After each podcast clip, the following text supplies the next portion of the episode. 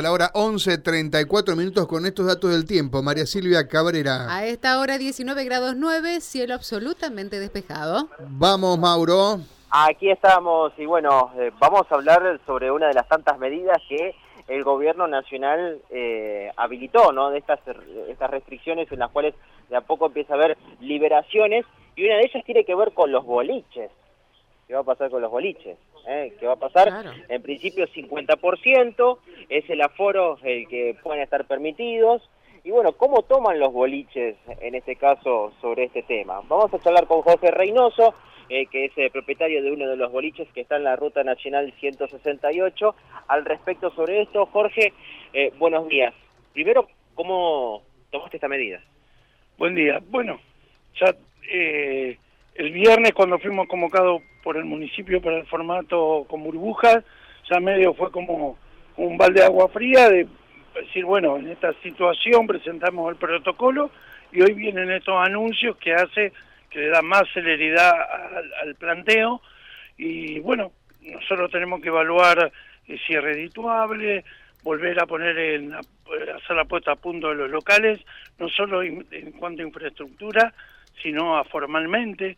Eh, después de esto hay un, un barajar de nuevo con respecto a muchas cosas, eh, problemas internos de todo tipo, obviamente, negocios cerrados, con, con, gastos.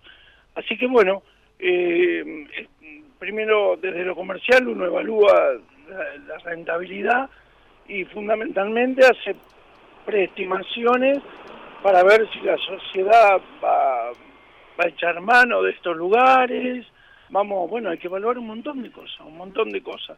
Así que bueno, lo que es lo que estamos haciendo ahora, el primer paso es poniendo, tratando de poner todo a punto, ver con el municipio cómo se reorganiza la nocturnidad, qué va a pasar con el polo gastronómico de Candioti, va a tener horario, no va a tener horario, va a tener controles de capacidad o no, qué va a pasar con la, la fiesta clandestina, qué va a pasar con los pedidos de habilitación para hacer eventos en un que otro lugar. Nosotros no podemos competir con la ciudad. Eh, eh, a ver, tengo un referente, 31, el último 31 de diciembre, de que se pudo hacer un evento antes de la pandemia, eh, nosotros tuvimos 198 personas en una fiesta con Island y hubo 5.000 personas en la rural que lo organizaron dos chicos dueños de bares es imposible competir con el casco céntrico. A ver, si hay una ordenanza de relocalización y se centraliza todo lo bailable en ese lugar en forma irrestricta, eh, una cuestión interesante. Vamos a ver cómo, cómo se va, qué va a pasar con el polo gastronómico, porque tampoco no es muy saludable competir con, con 300 bares ubicados también en el casco céntrico, no podés competir. Eh, Jorge, a ver, eh, Karina Mario, ¿quieren efectuar alguna consulta? ¿Le voy a pasar el teléfono? Sí, cómo no, dale. Claro.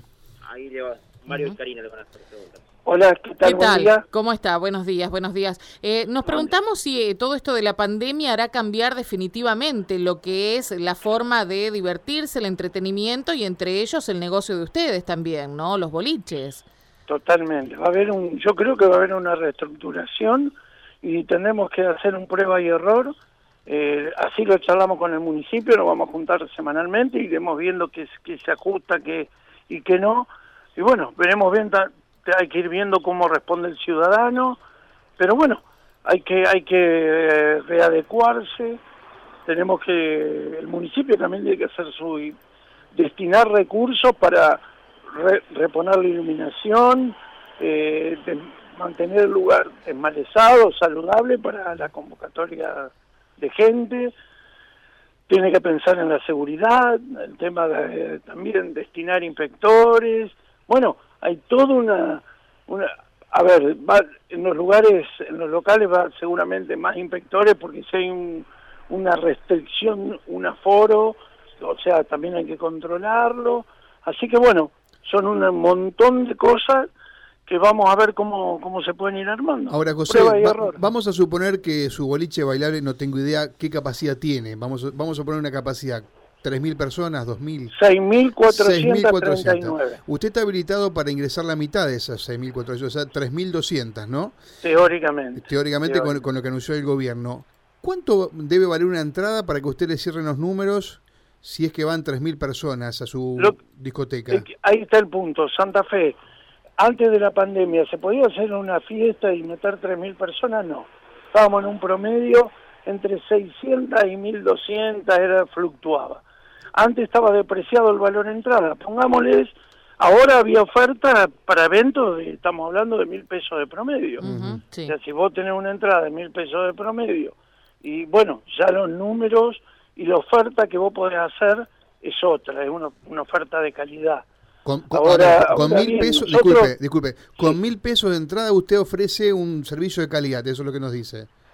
Bueno, ahí hay ofertas, se les da bebida, digamos, hay diferentes tipos de propuestas. A lo que voy, que independientemente que el cliente tenga ganas de tener un buen servicio, por ende pagar una entrada acorde, sea 1.500, 1.500 o lo que fuere, eh, porque en definitiva lo que uno paga reditúa el servicio que uno le ofrece. El tema está es que si uno puede convocarla a la gente, porque, repito, si antes de la pandemia el lugar no estaba, estaba agonizante, porque nosotros no podemos competir con la ciudad. O sea, la, pandemia fue el tiro de gracia para ustedes, ¿no? O sea, que las complicaciones venían de antes, ¿no? Exacto. Eh, entonces se, nos, se nos hace la idea, que o por lo menos a mí, que debe haber, un, como usted dijo, un entendimiento muy fuerte entre, a ver, ¿qué ciudad quiere el, quien gobierna la ciudad? Si quiere una ciudad con boliches como habían pensado antes hacia afuera de la ciudad, como ustedes hicieron. Porque lo que no sucede en los boliches va a suceder en otro lugar. Y, esto que se apareció ahora que es la, lugares claro, digo lo, clandestino, ¿no? En definitiva, o lo no habilitado. Totalmente, porque en definitiva estas cosas van de la mano de decisiones políticas muy fuertes.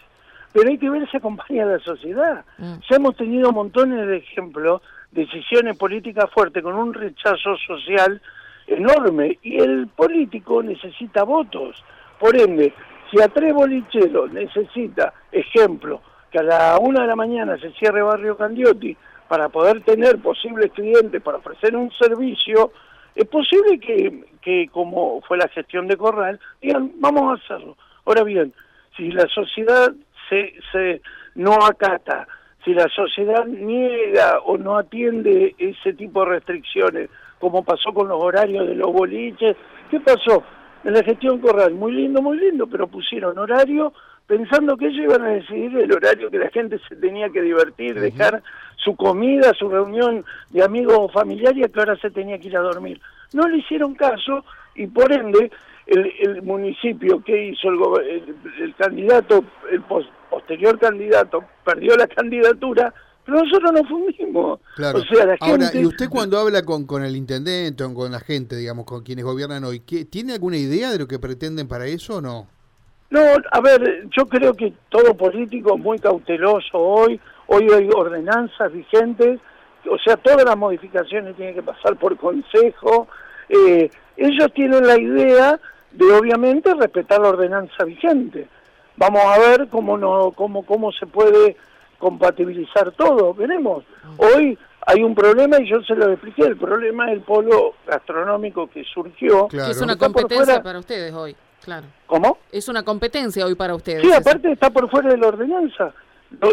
es muy claro, los, los bares son expendio de comida y bebida. No para bailar ni para escuchar música. No, pero a ver, si vos tenés un bar, pero vos le subís la música, le bajás la luz, le cambiás la carta, le cambiás el mobiliario, yo te invito a que te quedes, ya no más un bar, es un pub. y eso se sacó del nomenclador de espectáculos. O sea que hoy los pubs no están habilitados en Santa Fe. No, no, no están sacados del nomenclador. Por ende, si vos abrís un negocio que está no está en el nomenclador municipal, se te tenés que regir por la inmediata de mayor restricción superior. O sea, el, es confitería bailable.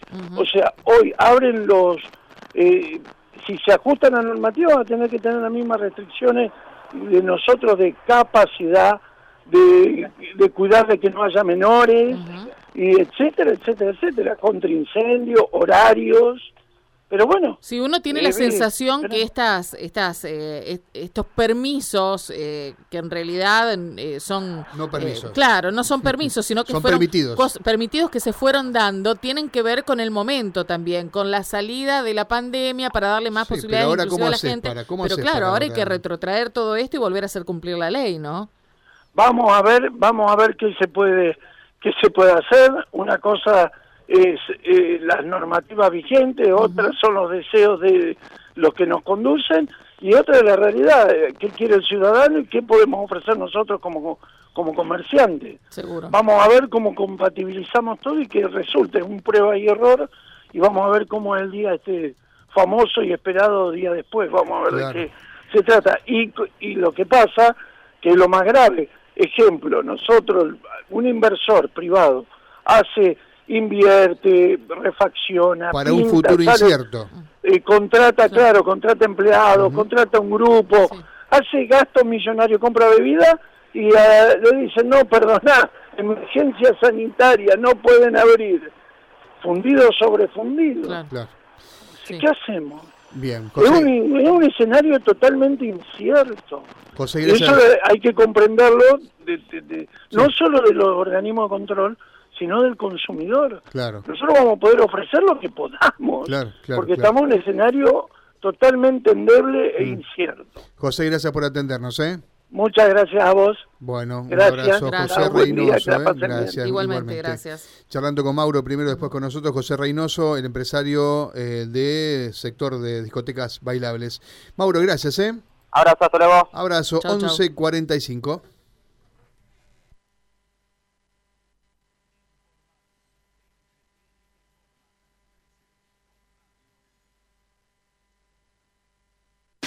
Descarga nuestra app Radio M.